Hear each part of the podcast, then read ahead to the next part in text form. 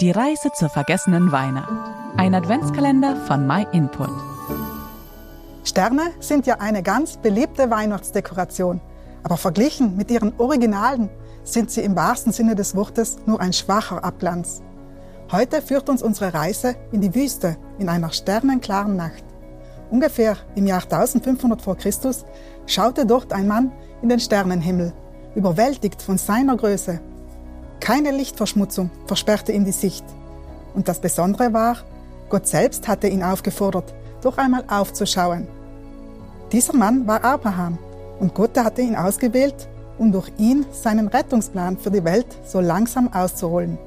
Gott sagte, Blick doch zum Himmel auf und zähle die Sterne, wenn du es kannst. Und er fügte hinzu, so wird deine Nachkommenschaft sein.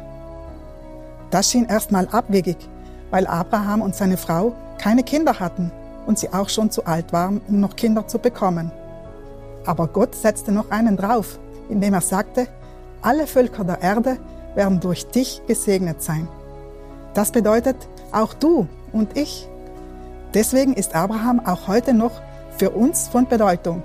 Was Gott hier dem Abraham im Grunde sagt, ist, dass der Retter, der bereits Adam und Eva angekündigt wurde, ein leiblicher Nachkomme von Abraham sein würde. Wegen der Sünde haben wir Menschen alle Gottes Gericht verdient. Und da keiner von uns schuldlos ist, haben wir von uns selbst heraus auch keine Chance, davon freigesprochen zu werden. Aber weil Gott uns nicht dem Gericht überlassen möchte, kündigte er an, einen Retter zu schicken, der uns von dem Fluch der Sünde und des Todes befreien sollte. Als Abraham da unter dem Sternenhimmel stand und die Größe Gottes ahnte, während ihm vom Hochschauen fast schwindelig wurde, da glaubte er Gott. Und daraufhin sagt die Bibel, dass das ihm als Gerechtigkeit angerechnet wurde.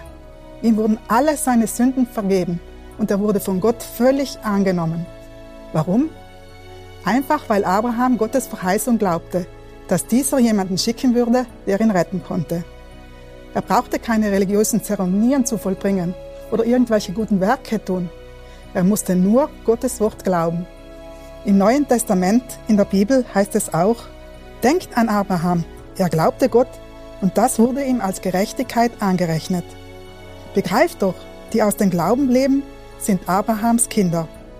Die Schrift hat vorausgesehen, dass Gott die nichtjüdischen Völker durch den Glauben gerecht sprechen würde und verkündigte Abraham schon im Voraus die gute Nachricht. Durch dich werden alle Völker gesegnet werden. Wenn du darauf vertraust, dass der Retter, den Gott angekündigt hatte, auch dich von deiner Schuld befreien kann, dann wird Gott auch dir alle deine Sünden vergeben und dich vollkommen annehmen. Wer und wie diese Rettung ist, darum wird es auf unserer weiteren Reise zu Weihnachten noch ganz speziell gehen. Bleib also mit dabei. Vielen Dank, dass du dir den My Input Impuls angehört hast.